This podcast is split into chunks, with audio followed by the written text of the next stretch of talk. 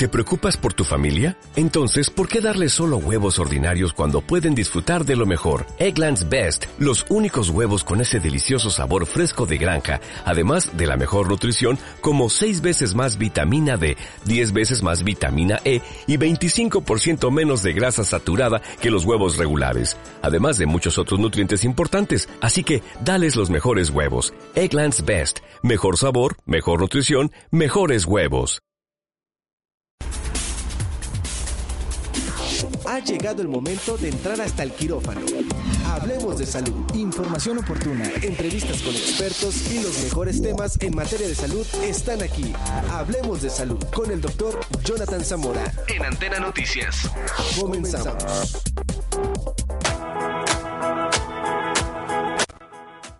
Hola, hola, hola. Muy buenas tardes en este miércoles 24 del mes de julio. Ya casi finalizando mes nuestro último programa. Bueno, nos queda otro más para finalizar el mes y estamos contentos.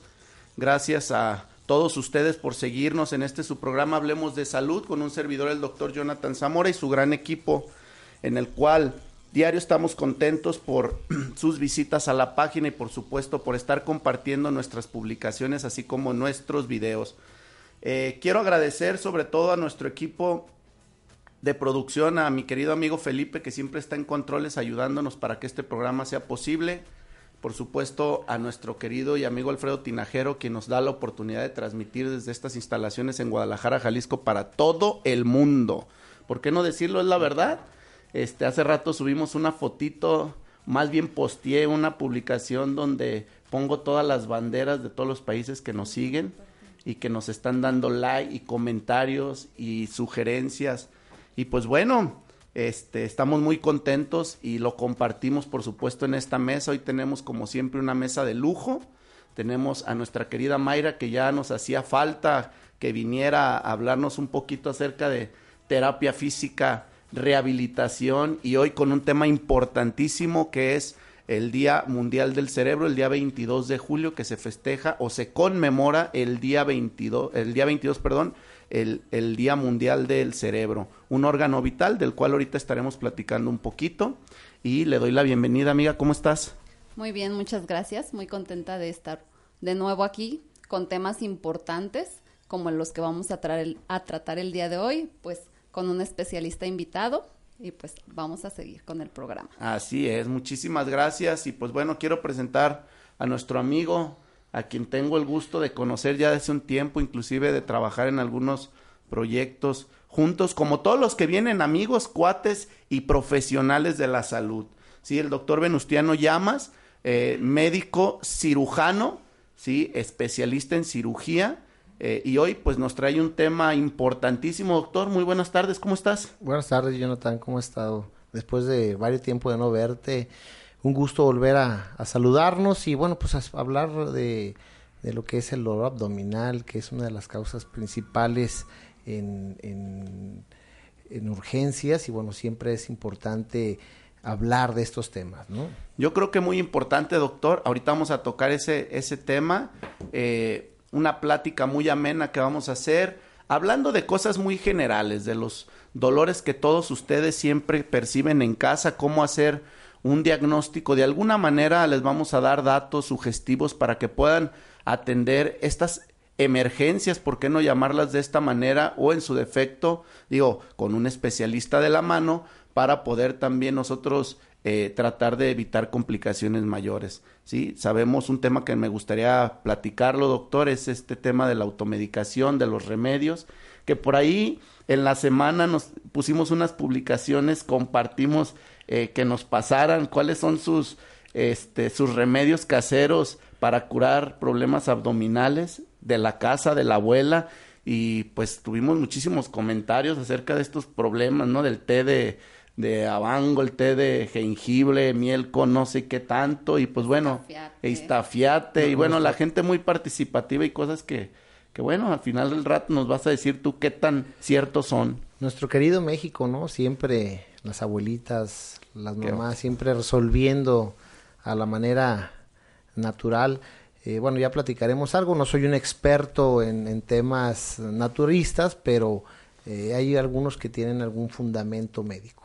Así es, y sobre todo, bueno, eh, sabemos que hay algunos que calman molestias, mas sin embargo no disminuyen la evolución de la enfermedad en casos críticos, que esto es algo importante porque de aquí suceden muchísimas cosas que no podemos nosotros evitar, ¿verdad? Y pues una disculpa a todo el público que nos escucha de antemano, debido a que hoy un servidor se encuentra con un resfriado, entonces a lo mejor me van a escuchar tosiendo, a lo mejor van a escuchar ahí un poquito gangoso, pero bueno, de por sí, así estamos, entonces ahora vamos a tratar de, de ayudarnos, ¿verdad? Mayrita, pues el Día Mundial del Cerebro, este, esta enfermedad que afecta pues este órgano tan importante, eh, por supuesto un órgano valioso, el cerebro como, como órgano fundamental de la vida. Hay quien dicen, y creo yo que con justa razón y con justo conocimiento hablamos de el órgano más importante de nuestro organismo, de nuestro cuerpo, ¿no? Algo que es tan complejo como poder este, aprender, como poder leer, analizar, hasta por supuesto controlar lo que estamos platicando hace rato, doctor, el tema del dolor, de la presión arterial, cómo incide el cerebro en todo y cada uno de nuestros momentos de la vida, ¿verdad? Sí, claro. Pues Mayra, adelante. Ok, bueno, pues para empezar, unos datos del cerebro. Representa el 2% de nuestro peso, que aproximadamente es 1.6 kilogramos lo que está pesando nuestro cerebro. Termina de desarrollarse aproximadamente a los 25 años y va a gastar el 20% de toda la energía y del oxígeno que nosotros, diariamente consumimos. Posee 86 billones de células que van a estar trabajando durante todo nuestro, nuestra vida y bueno, también va a transportar la información con una velocidad mayor a un vehículo de la Fórmula 1. Entonces, pues son datos importantes.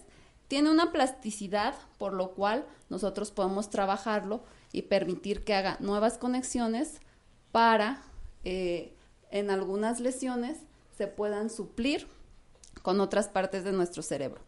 Él se encarga de tanto de nuestros procesos cognitivos como nuestros procesos psicológicos, como son el lenguaje, la atención, la memoria, el aprendizaje, la percepción, la motivación, las emociones. Se divide en dos hemisferios. Del lado izquierdo nosotros vamos a tener que se dedica a análisis, lógica, matemáticas, cálculos, secuencias, lenguaje. Y del lado derecho tenemos todo lo que va con, con, la creatividad, el arte, los sentimientos, la imaginación. Bueno, existen ejercicios neuróbicos, ejercicios de gimnasia cerebral, mentales, gimnasia mental, gimnasia kinesiológica. Estos ejercicios cerebrales y actividades están orientadas para mejorar esas capacidades que tiene nuestro cerebro, ya que estimulan a que esos hemisferios se comuniquen entre sí y se potencialice y active ese funcionamiento.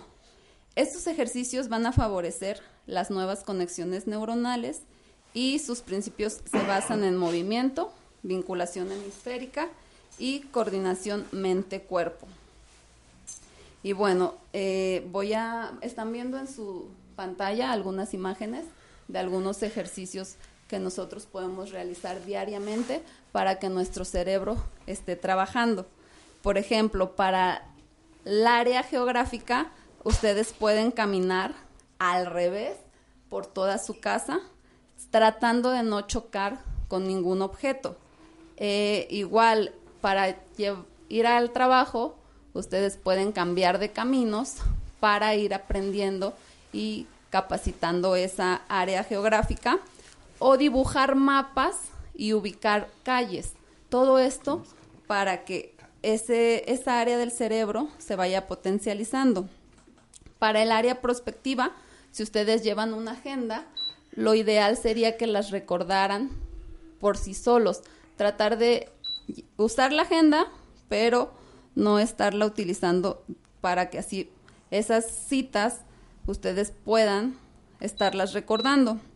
Para la atención y la concentración, pues pueden utilizar crucigramas, juegos de carta, dominó, dominó los sudokus, sopa de letras.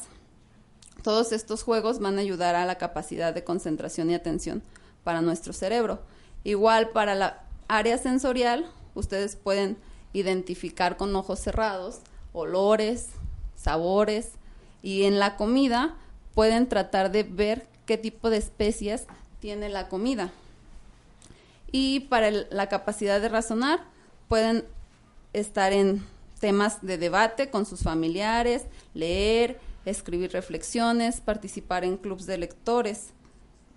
Otros tips puede ser usar el reloj en el brazo contrario, esto para trabajar, vestirse con los ojos cerrados, es otra forma que nosotros podemos estar trabajando, cepillarse los dientes o utilizar el mouse de la computadora con la otra mano, ver fotos u objetos y tratar de recordar 10, 15, 25 objetos que estén en esa foto.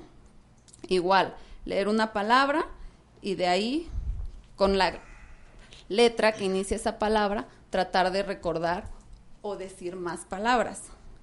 Y bueno, también hay estudios donde el ejercicio físico, aparte de los que ya les mencioné, va a ayudar también a mantener a nuestro cerebro y agilizarlo. Entonces, pues hacer ejercicio 30 minutos, lo que recomiendan diariamente, pues es importante para mantener nuestro cerebro en forma. Y pues más que nada concientizar a la gente, porque hay muchas enfermedades neurodegenerativas que van atacando nuestro cerebro. Entonces, eh, traje aquí unos jueguitos para los compañeros, para que ahorita los, los realicen, que así como están sentados, traten de hacer círculos con el pie derecho y al mismo tiempo con la mano izquierda dibujar un 6. No, pues hago muchas cosas que no. Sí, se cambia el sentido. O dibujar, primero empezar a dibujar un infinito con la mano derecha. Ahora con las dos manos. Bueno, eso sí, pues fui de la filarmónica y esas cosas, ¿no? y bueno, y un acertijo. En la mañana se me cayó un arete en el café. El arete no se mojó. ¿Cómo es posible esto? Pues no tenía agua todavía. Ok, muy bien. Rápidamente. Todavía, todavía, no lo, todavía no lo, no metía el agua. En todavía no metía el agua. Exacto, era el café de grano. Muy bien. Pues muchas gracias. Hablando un poquito acerca del cerebro, estos son eh, algunos puntos sobre todo para ayudar a, pues, ¿por qué no decirlo? A, desarrollar ciertas actividades y actitudes para el mismo cerebro. Recordar pues que la Organización Mundial de la Salud Eh, entre sus enfermedades más comunes que afectan el cerebro, pues está ya en, en, aumento el Alzheimer, doctor, este, obviamente la epilepsia, por supuesto, y las demencias que van a la alza, ¿no? Eh, entonces, pues todos estos ejercicios que nos pueden ayudar para que nosotros podamos ejercitar nuestro cerebro y por supuesto tener, como siempre, una mejor calidad de vida. Pero bueno, rápido, antes de entrar a nuestro tema del día de hoy con el doctor Venustiano Llamas. Permítanme nada más mandarle saludos a la doctora Cherry, Paloma Esqueda, Angélica Flores, María Emilia, Dareli, Dareli Güelo, Gerardo Padrón, Jetsi Nieves, Eduardo Cortina. Eduardo Cortina, muchísimas felicidades. Eh, supe que te graduaste con honores casi, cumpliendo con todo lo que te pide el país vecino, los Estados Unidos en materia de enfermería y me da muchísimo gusto eh, de verdad que haya sido que pues a tu gran esfuerzo no y sobre todo que ya tengas tu trabajo porque eh, va de la mano no y pues te mando un abrazo desde acá y muchísimas felicidades Carmen Pérez quien siempre están pendientes Napoleón Quirós un abrazote amigo Anayeli Garnica Ernesto Sánchez son las personas que han estado en este momento conectadas por supuesto saludos a Gerardo en un ratito más vamos con todos los saludos y las preguntas. Eh, doctor, pues vámonos porque el tiempo aquí tarde. Mira, llevamos 17 minutos ya. Y creo que este, es, así es. Así, y este tema nos va a dar para muchísimo, sobre todo porque, bueno, es un tema relevante de del día. Este, ¿quién no ha sufrido un dolor abdominal? ¿Quién no ha tenido un dolor abdominal? Este, si hablamos de las mujeres, desde el mismo cólico, si hablamos por una gastritis, si hablamos por un colon irritable, ¿no? O sea, todo este estilo de vida y hábitos que llevamos que nos desencadenan este tipo de procesos eh, inflamatorios y de dolor. Más sin embargo, hay algunas otras enfermedades que podemos nosotros eh, de alguna manera confundir y que si no se hace un diagnóstico oportuno pues podemos tener alguna repercusión. Sí, Jonathan, mira, lo más importante que tenemos que, que ir analizando, como te decía, el dolor abdominal en una sala de urgencia es uno de los síntomas eh, principales que tenemos, ¿no? El paciente, desgraciadamente, llega a, un, a una estancia médica hasta que nos duele. El dolor es un síntoma donde el organismo te está diciendo, tengo algo, estoy sufriendo por o para.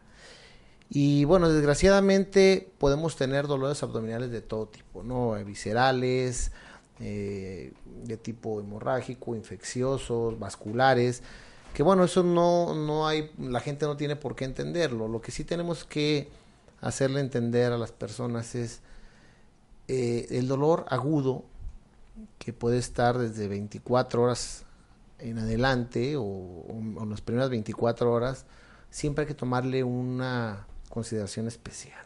¿Por qué? Porque se menciona en los libros y la, la misma experiencia que tenemos nosotros, que los dolores que se agudizan, por lo menos en las últimas 12, 24 o incluso las últimas 8 horas, la posibilidad de una cuestión quirúrgica va creciendo. Yo siempre en la consulta externa de mis pacientes les comento eso, ¿no? Hay pacientes que me llegan, que me dicen, doctor, yo tengo ya colitis, la famosa colitis que ahora ya es llamada síndrome de intestino irritable. Pero yo les digo, y mi pregunta muy importante es, bueno, ¿por qué si usted tiene colitis 10 años, 8 años o de toda la vida, por qué en este momento está viniendo? Y la gran mayoría de los pacientes su respuesta es porque ya me está dando más fuerte y ya no se me quita. Entonces en ese momento tendremos que empezar a buscarle. Como te comento, eso es lo primero que tendremos que, que observar como paciente, como persona que tenemos un dolor. Primero, la agudización del mismo.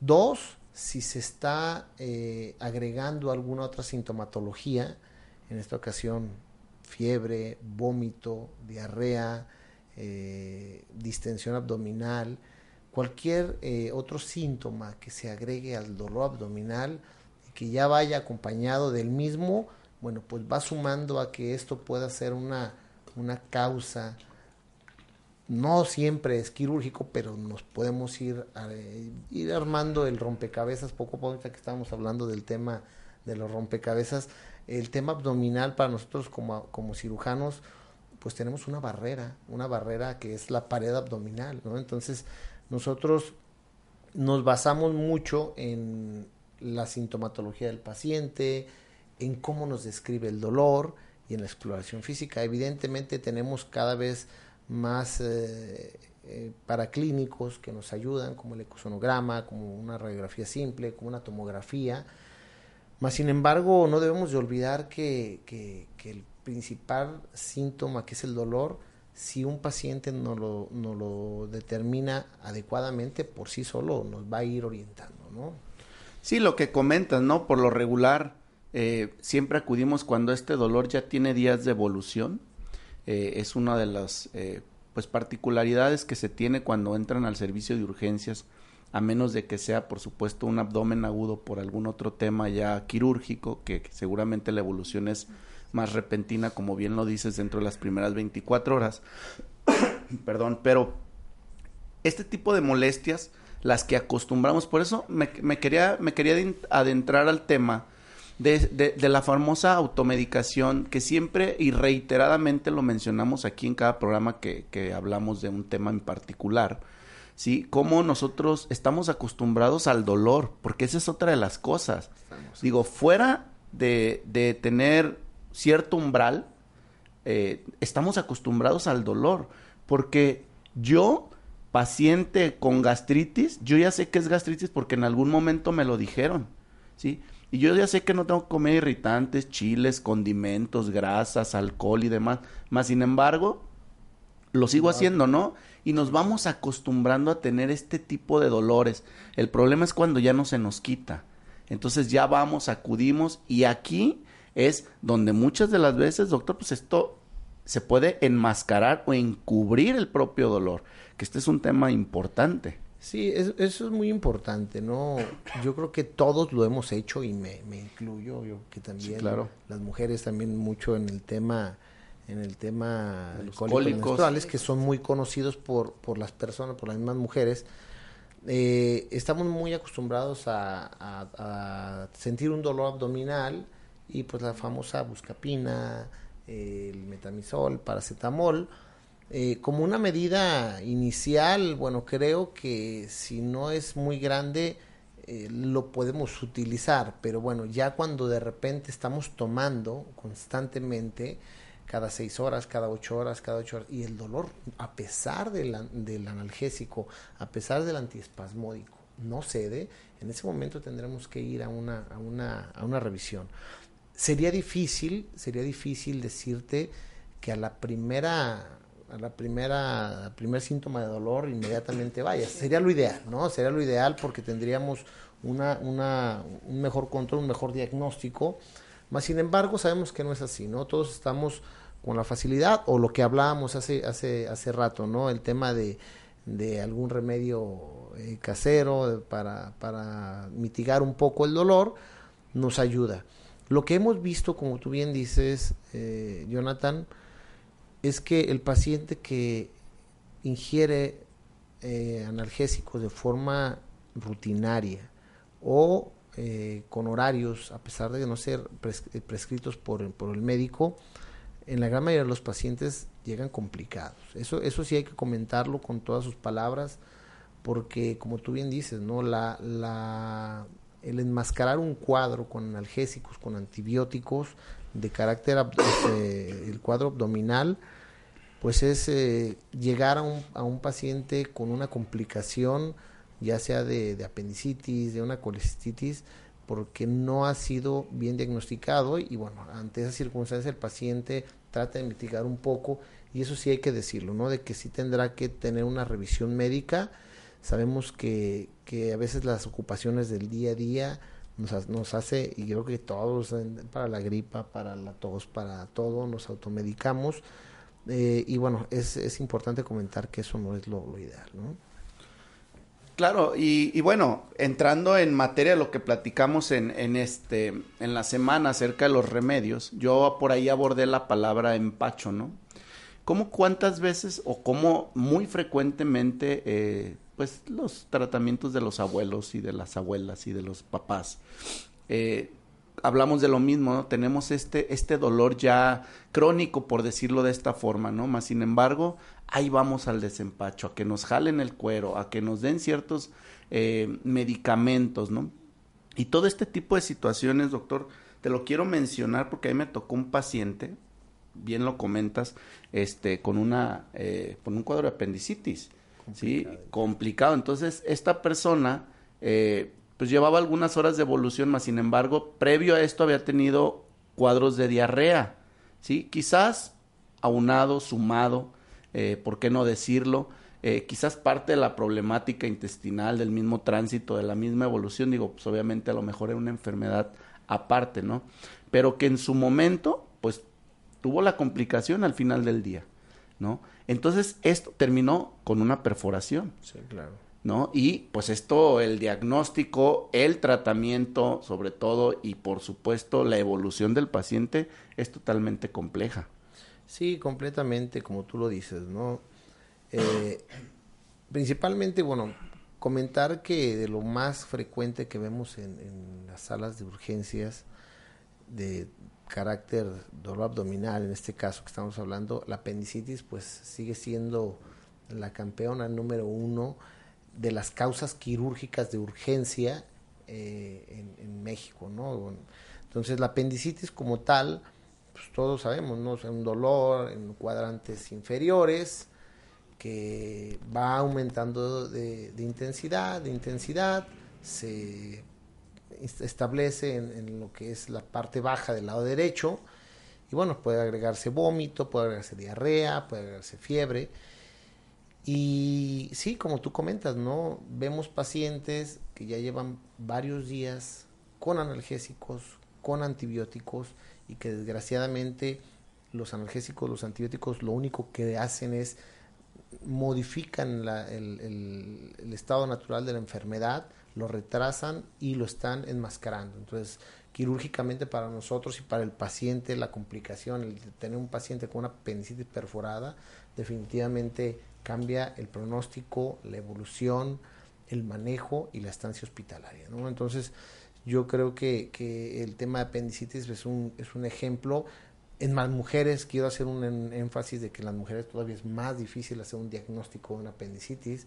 En el hombre, pues tenemos el colon, que es ahí es parte del apéndice, vías urinarias, y pues prácticamente ahí se nos acabó, ¿no? O sea, si no es una infección de vías urinarias, una colitis, pues una apendicitis, pero en la mujer tenemos ovarios, trompas, eh, vía urinaria, tenemos el mismo útero Sí, que miomas, dar, mioma, miomas, un ectópico, embarazo ectópico, ectópicos, la la- la- un quiste de ovario, un folículo de Graf roto, cuando están ovulando, o sea, tenemos que tener toda una gama más amplia en las mujeres de, de diagnóstico y que como les digo, o sea, evidentemente conocen perfectamente sus cólicos menstruales, ¿no? Creo que en ese tema no puedo hablar mucho, la verdad no lo conozco, lo veo de, de muchas mujeres que sufren muy fuerte de ese tipo de enfermedad, pero que cuando ya ellas mismas identifiquen que no es un cuadro o un dolor Al que están acostumbrados, porque decimos se acostumbran. Sí, sí, sí, la gente se acostumbra. Las mujeres, desgraciadamente, se tienen que acostumbrar por enfermedades endomet- con endometriosis, etcétera, a, a- a dolores menstruales muy importantes. Bueno, y en ese caso, si ustedes identifican que ese dolor ya no va por el camino que siempre va, bueno, pues tratar de tener una, una valoración. Excelente, doctor. Eh, vamos a ir a un corte, un pequeño corte de un par de minutos. Regresamos para seguir hablando con el doctor Venustiano Llamas, médico cirujano. Eh, vamos a hablar ahorita precisamente entre ah, los, las tres o, o las tres enfermedades más frecuentes en un servicio de urgencias quirúrgicas, ¿sí? Que sería una hernia, sería una vesícula Es una colestitis. y sería el apendicitis, Sí, claro. en este caso estas tres para diferenciar, sobre todo en casa que se enseñen a más o menos tener por ahí eh, ciertos datos que los orienten a que tengan que acudir de manera inmediata con su médico. Regresamos en unos momentos.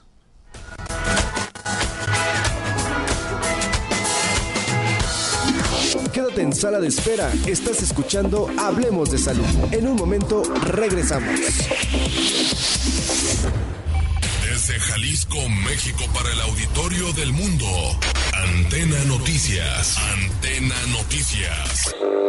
Nuestras coordenadas. Antenanoticias.com.mx. Estamos de 9 a 10 de la mañana de lunes a viernes. Cuarto de guerra con Alberto Osorio.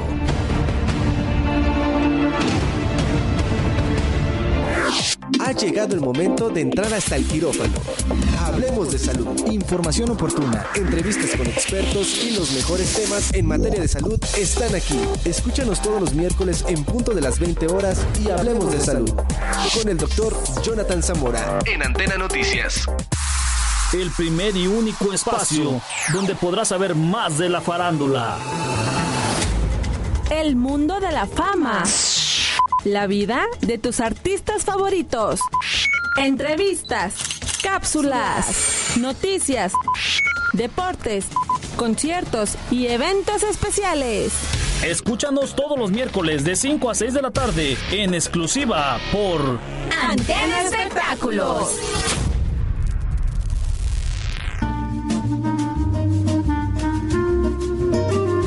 Victoria Falcón te espera cada miércoles en punto de las 4 de la tarde en Culturarte por Antena Noticias, con todo sobre cultura y arte. Victoria, ya pues, la, ve la alineación. Antena Noticias te invita a escuchar. A mí me da mucho gusto que los equipos que salen a no perder pierdan. Saludos donde quiera que estén. Boletín Fútbol Radio. Con Iván Sánchez Valencia, Carlos Cardoso y Mario Baruki. De lunes a viernes de 6 a 7 de la tarde. El fútbol sin tapujos ni mentiras. Fútbol. Porque tú nos importas, hablemos de salud. Continuamos.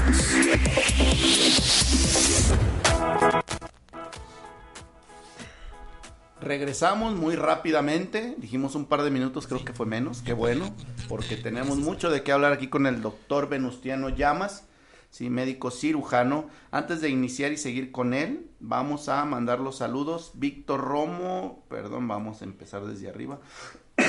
Perdone por la tos, como les comento. Eh, Gerardo Padrón, saludos doctor Zamora, un abrazo, eh, tema muy interesante. La doctora Cherry, le mando un besote doctora.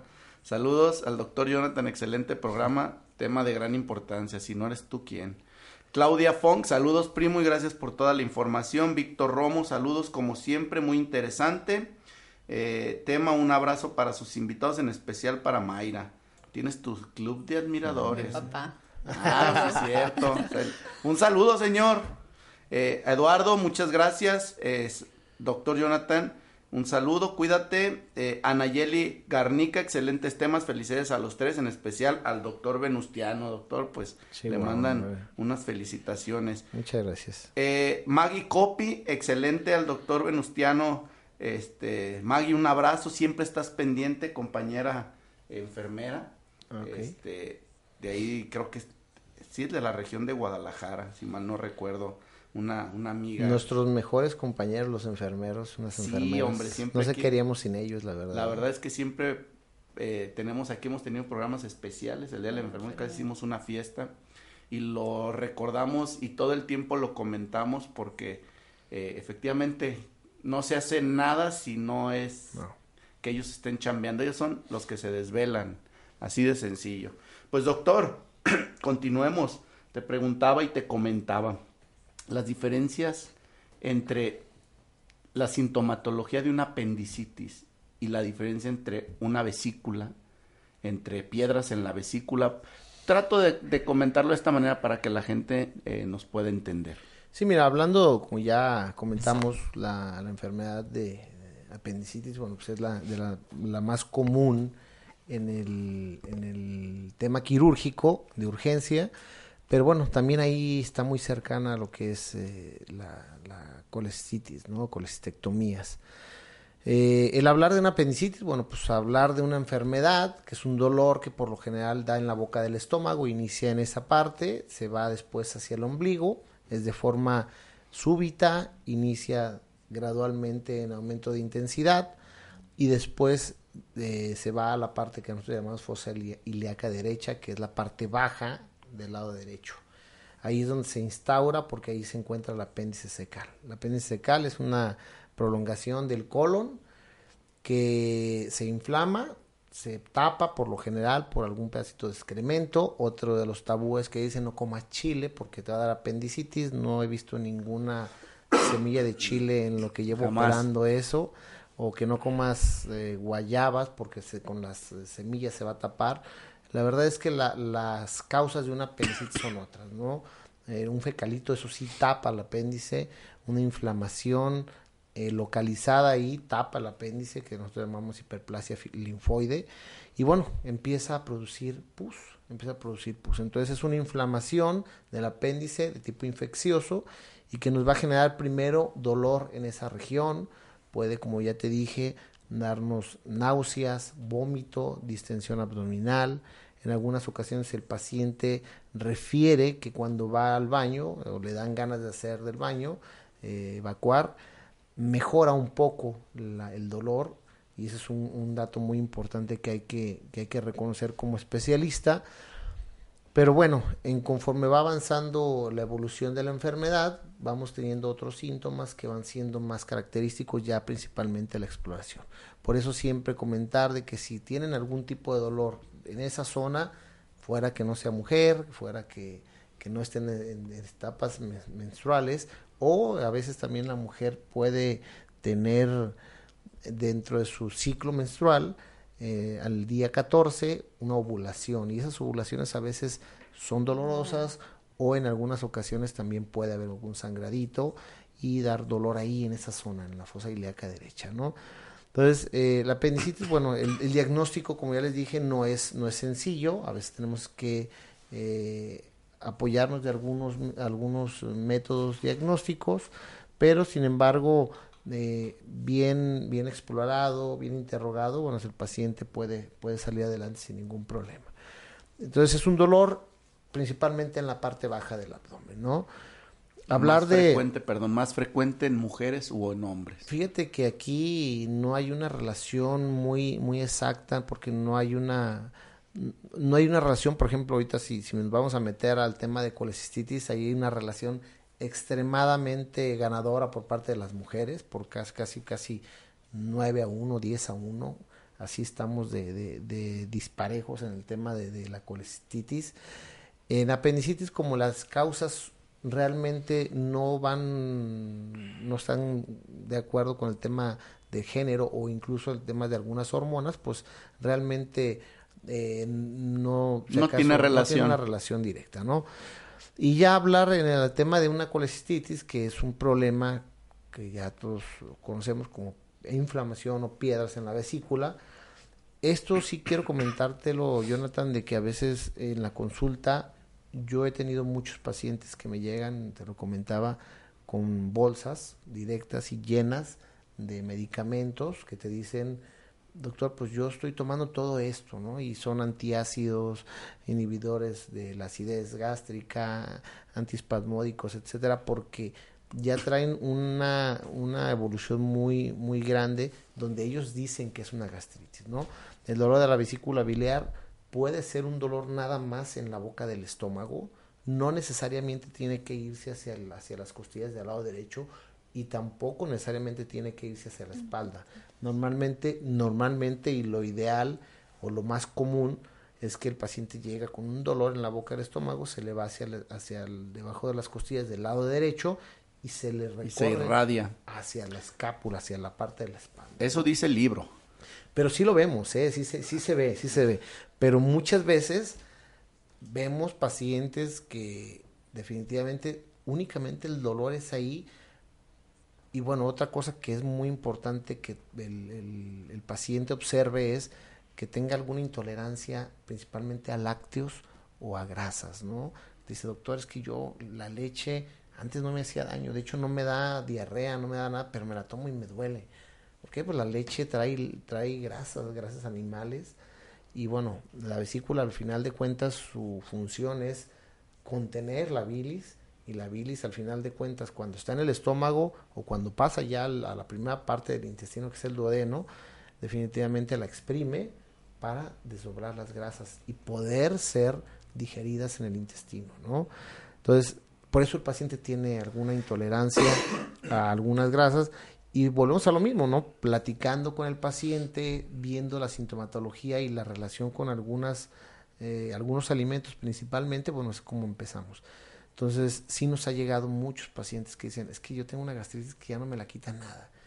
Y hoy, hoy por hoy tenemos medicamentos extremadamente buenos de la familia de los omeprazoles y lanzoprazoles y pantoprazoles, eh, que son excelentemente buenos para problemas de, de gastritis y que realmente cuando un paciente te dice que no se me quita, sí tendremos que, tendremos que buscarle otra causa porque eh, quedarnos con eso nada más creo que sería limitado, ¿no?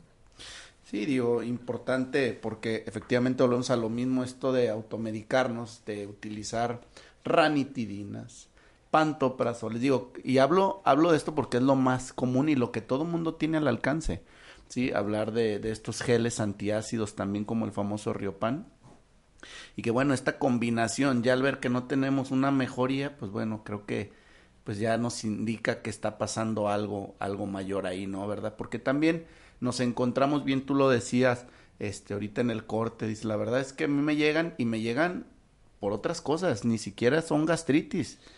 Este, en muchas de las ocasiones el famoso hígado graso, este famoso hígado graso es muy molesto.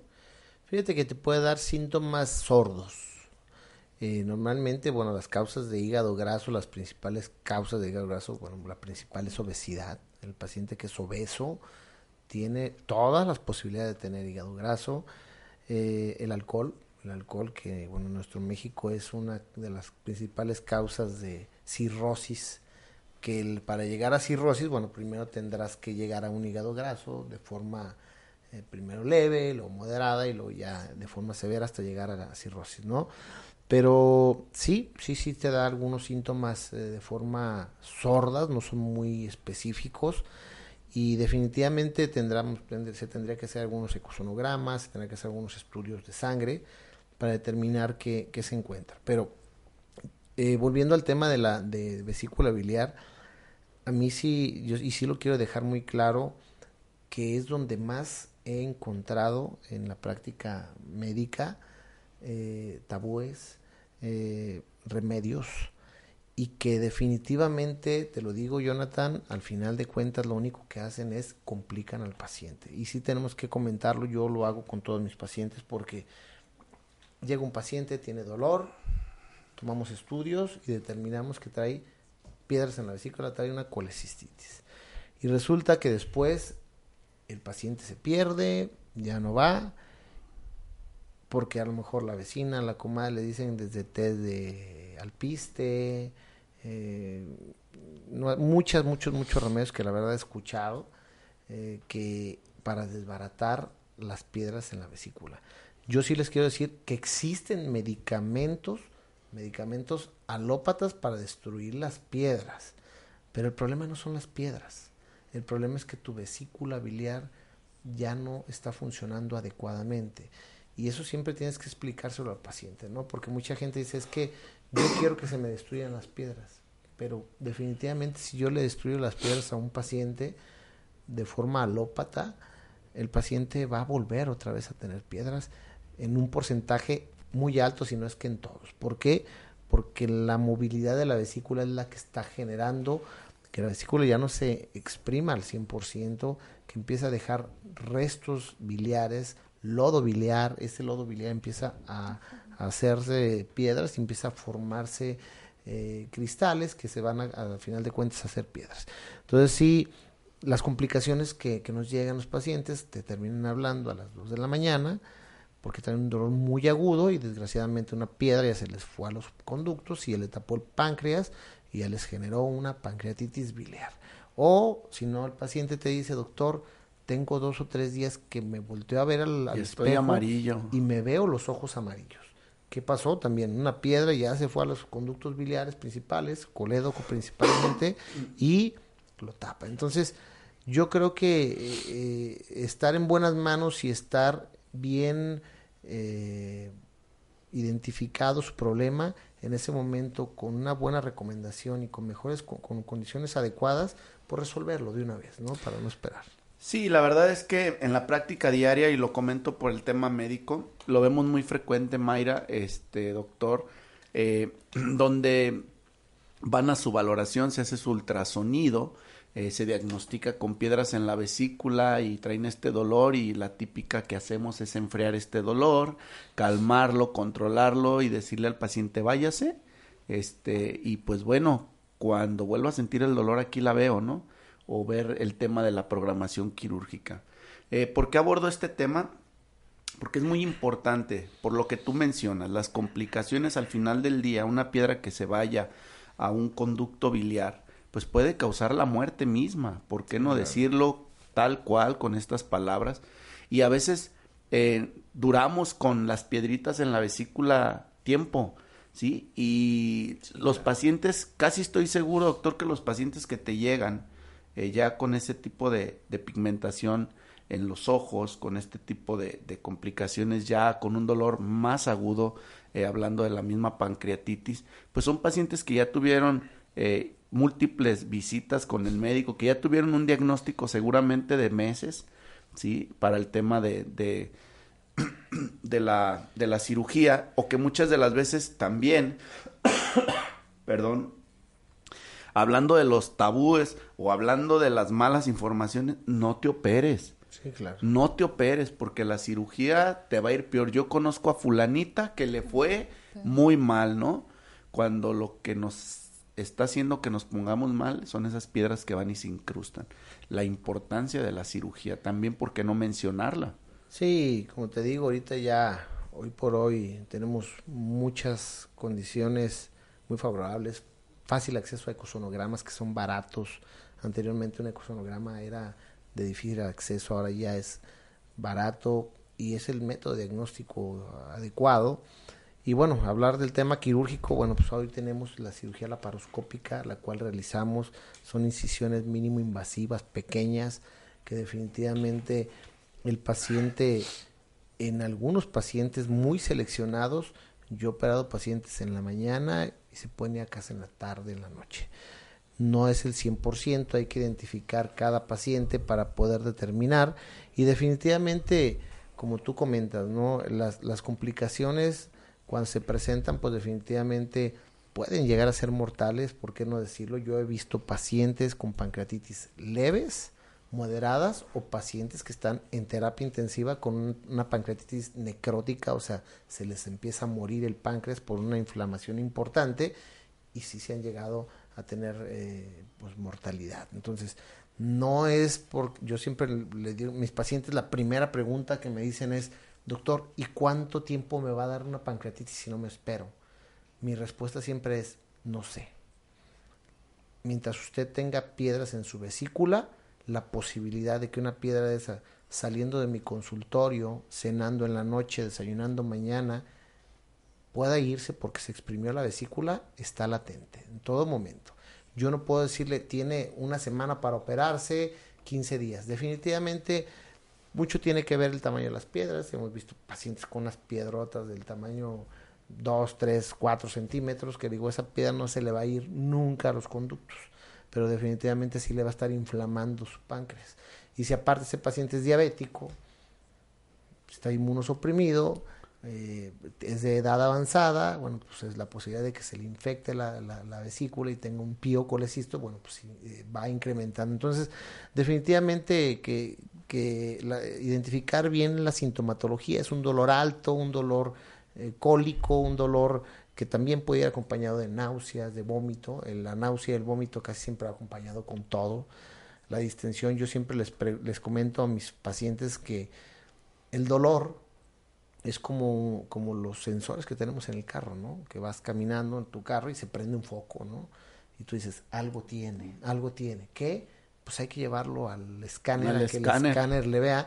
Igual el dolor, ¿no? El dolor abdominal te está dando un, un, llamado que hay algún problema y bueno, definitivamente tendremos que analizarlo. ¿no? digo, aquí el tema de la cirugía que es algo muy importante, lo comento porque luego eh, radica en el tema económico.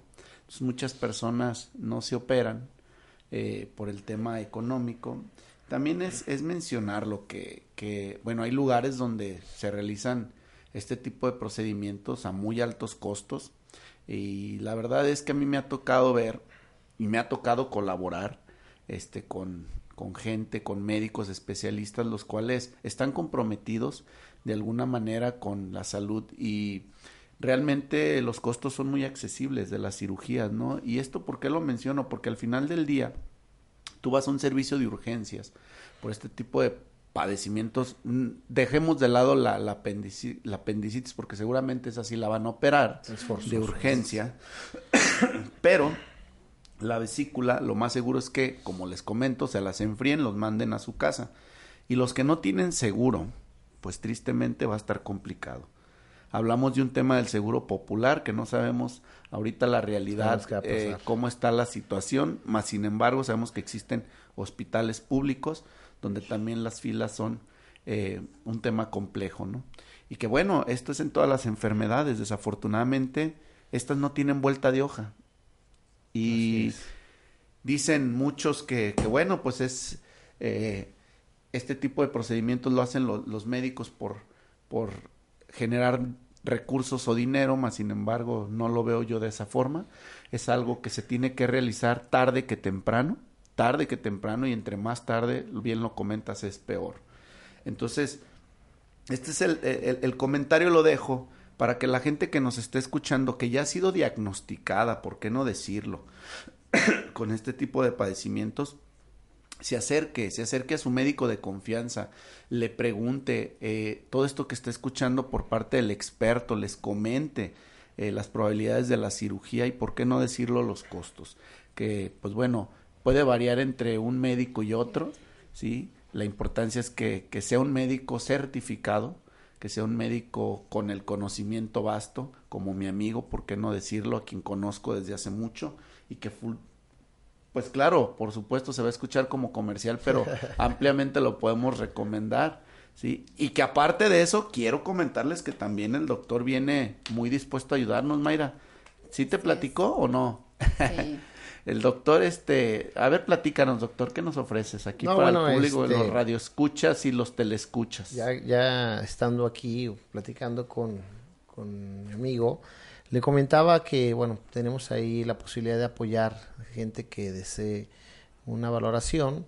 Eh, vamos a ofrecerles el 50% de descuento eh, en las 10 primeras personas. 10 primeras personas. que nos eh, llamen o que nos saquen cita aparte de... de, mes de julio, ¿verdad? Sí, terminando el mes de, julio, eh, ahí en el consultorio para poder eh, pues revisarlos o, revisar su, su, tema en específico y poder determinar qué es lo que pasa, ¿no? Evidentemente, sí, como bien lo, lo mencionas, la, el problema de, del operarse o no operarse, a veces y lo tengo que decir también con todas sus palabras, no está también en el tema económico a veces. Yo he conocido pacientes que tienen las posibilidades.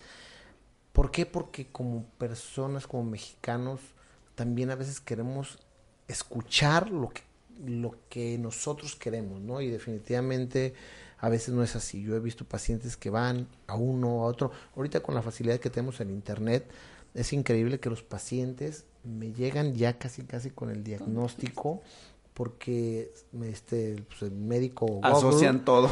Google este definitivamente le metes ahí colecitis aguda y te te da toda Wikimédico, la el Wikimédico, Wikimédico. Entonces estamos ya con nuestros teléfonos teniendo la accesibilidad a, la información, pero al final de cuentas yo creo que nada, nada va a, a suplir un buen interrogatorio una buena exploración física y evidentemente la experiencia que pueda tener el médico y eh, la, los estudios que, puedas tener a la mano, bueno, pues siempre van a ir sumando, ¿no? no últimamente se ha comentado o se ha dicho que van, van a poner computadora, vas a poner tus síntomas y te va a sacar el diagnóstico. Yo creo que va a estar muy difícil para que lleguemos, o a lo mejor nos tarda mucho tiempo, no sabemos, ¿no? La tecnología puede avanzar mucho, pero hoy por hoy la pericia, la experiencia, del médico, a nosotros como médico nos decían en formación, es que el médico cirujano no es el que sabe cuándo operar. El médico cirujano es el que sabe cuándo no operar. Esa es la, la palabra, ¿no? Porque pues cuándo operar, pues a lo mejor a lo mejor no tienes nada quirúrgico y te puedo operar pero el poder saber cuándo sí tienes que operar un paciente, eso es cuando, cuando no operarlo más bien, es lo que da la diferencia entre una persona que tiene una experiencia importante y una que está iniciando, ¿no? Excelente. Mayrita, ¿algo que quieras agregar antes de... Nos quedan cinco minutos y quisiera por ahí pasar algunos teléfonos. Bueno, pues agradecer al doctor con esta información muy importante, que todos los que nos están escuchando no se automediquen, es muy importante, y tampoco los remedios caseros. Ya escucharon al doctor, hay que ir con los especialistas, ahorita que nos pase sus datos, sus teléfonos, para que ustedes puedan tenerlos a la mano por si algún día necesitan. Claro que sí. Y bueno, pues esto de los remedios caseros lo pongo siempre en ventana yo y los comento. Yo no estoy, digo, al contrario, estamos abiertos a todo tipo de, de experiencias y cuando no vayan en contra de temas de la salud más sin embargo sí eh, ser responsables con el tema de la salud, ¿no? Y lo hablo de esta forma porque hay cosas en las cuales se requieren como tal eh, de la experiencia del médico. Y seguramente sí, lo que comentabas, hay remedios que, que tienen un fundamento y, y, funcionan, y funcionan, sí, pero no hay remedios que operen, yo siempre lo he dicho. Eh, si no si existieran realmente estos, la realidad de las cosas es que la gente no tuviera los problemas que se tienen en la actualidad. Entonces es importante que, esto lo consideremos. Les paso los teléfonos de las citas es el 3310 01 74 89 38 30 31 08 ¿sí? Y el 1001 7488, como les comento, no hay necesidad de repetirlos ya que se quedan grabados los programas, los pueden estar ustedes revisando cuantas veces quieran en la página de Hablemos de Salud como en Antena Noticias y en algunas otras plataformas que ya tenemos habilitadas como es YouTube. Y al ratito les paso las nuevas plataformas en las cuales ya nos pueden estar escuchando y viendo. Pues bueno, doctor, te agradezco mucho la visita y espero que que nos vuelvas a acompañar eh, pues con algún otro tema de los que manejas perfectamente como te distingue tu, tu buena ética y, tu buen eh, servicio. No, muchas gracias, muchas gracias a ti, María, muchas gracias. La verdad, un, un gran placer volver a, verte aquí después de varios tiempo eh, que no nos habíamos visto.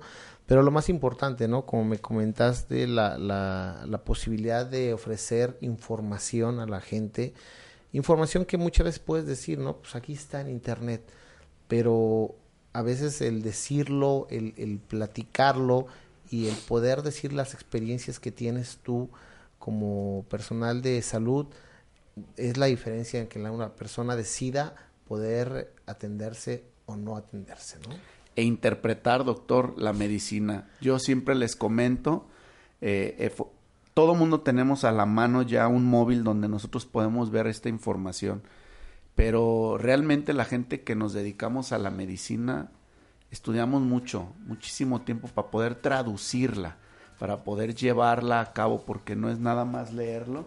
Este, y de verdad, a veces se ponen a leer y lo que se dan cuenta ustedes es que en la gran mayoría de las enfermedades que ustedes leen en Wikipedia terminan en cáncer entonces luego la gente llega asustada por todo este tipo de cosas, ¿no? Y es importante que, que, que lean, ¿por qué no? Tener el conocimiento, más sin embargo, hablar con su médico y poder, eh, este, pues de alguna manera quitarse esos enfoques que tienen y poder atender todas sus dudas, porque leen y más dudas les van a salir. Pero bueno, nos, nos vamos nosotros, agradecemos a todos los que nos estuvieron viendo. Queda este programa para toda la semana, que estén ustedes conectados. Les agradecemos por todos sus comentarios. Les mandamos un abrazo desde Guadalajara, Jalisco a todos y nos vemos el próximo miércoles en punto de las 8 de la noche. Hasta pronto, muchísimas gracias. Gracias.